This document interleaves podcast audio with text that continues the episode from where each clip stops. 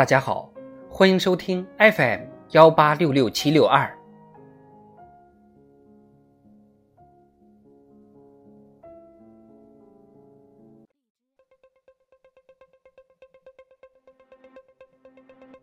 智慧人生，帮你开启生活的另一面。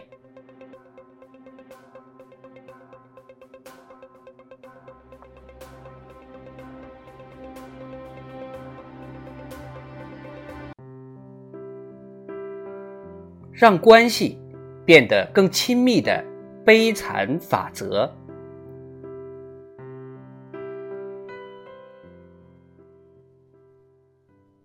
一般人都有个误区，以为自己必须够优秀，才能够赢取大家的青睐，让人愿意亲近。所以，为了维护形象，很多人拼命展现自己最完美的一面，而对于自己狼狈的一面，则绝口不提。然而，真相可能正好相反。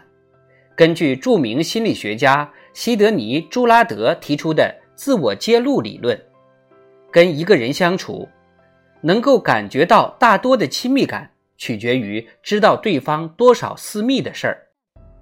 越是推心置腹，感情就越紧密；反过来说，越是对私事顾及左右而言他，就越代表彼此的关系有一定距离。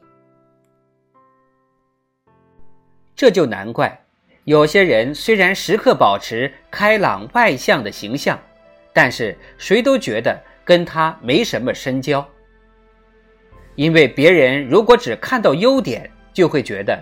这个人固然好，但跟我总像隔着一层，感觉不够亲密。所以用六个字简单的概括自我揭露的法则，那就是晒秘密换感情。这个道理很好懂，但是操作起来并不容易。面对一个不熟悉的人，首先就不知道对方值不值得信任。其次是不知道自我揭露到哪一步才算合适。如果交浅言深，一开始就把自己糗事都给人说一遍，那肯定会把对方吓跑。而要适当的分享秘密，可以参考一个说法：我有一次很惨，但还好事情已经过去了，不过让我印象很深。有的秘密只能自己偷着乐，如果价值观不合，对方就不太能接受；有的秘密属于对别人私下的议论，如果对方不能替你保密，就会造成不必要的麻烦。而最适合分享的隐私是那些谁都会觉得很糗的蠢事，比如由于能力不足或粗心大意而导致的悲惨经历。这种糗事不会伤害任何人，只会让对方觉得你既然愿意分享，肯定是把我当成自己人了。不用害怕失去形象，事实上，这些糗事才能真的拉近彼此的距离。在这方面，心理学家威尔斯有一个暗黑的发现：很多人其实是通过向下比较来提升自己的幸福感的。面对比自己优秀的人，很容易产生嫉妒跟压力；但是发现别人不如自己，就会更容易产生亲近感和同情心。换句话说，你的缺点跟失败，反而是最适合增加亲密度的话题。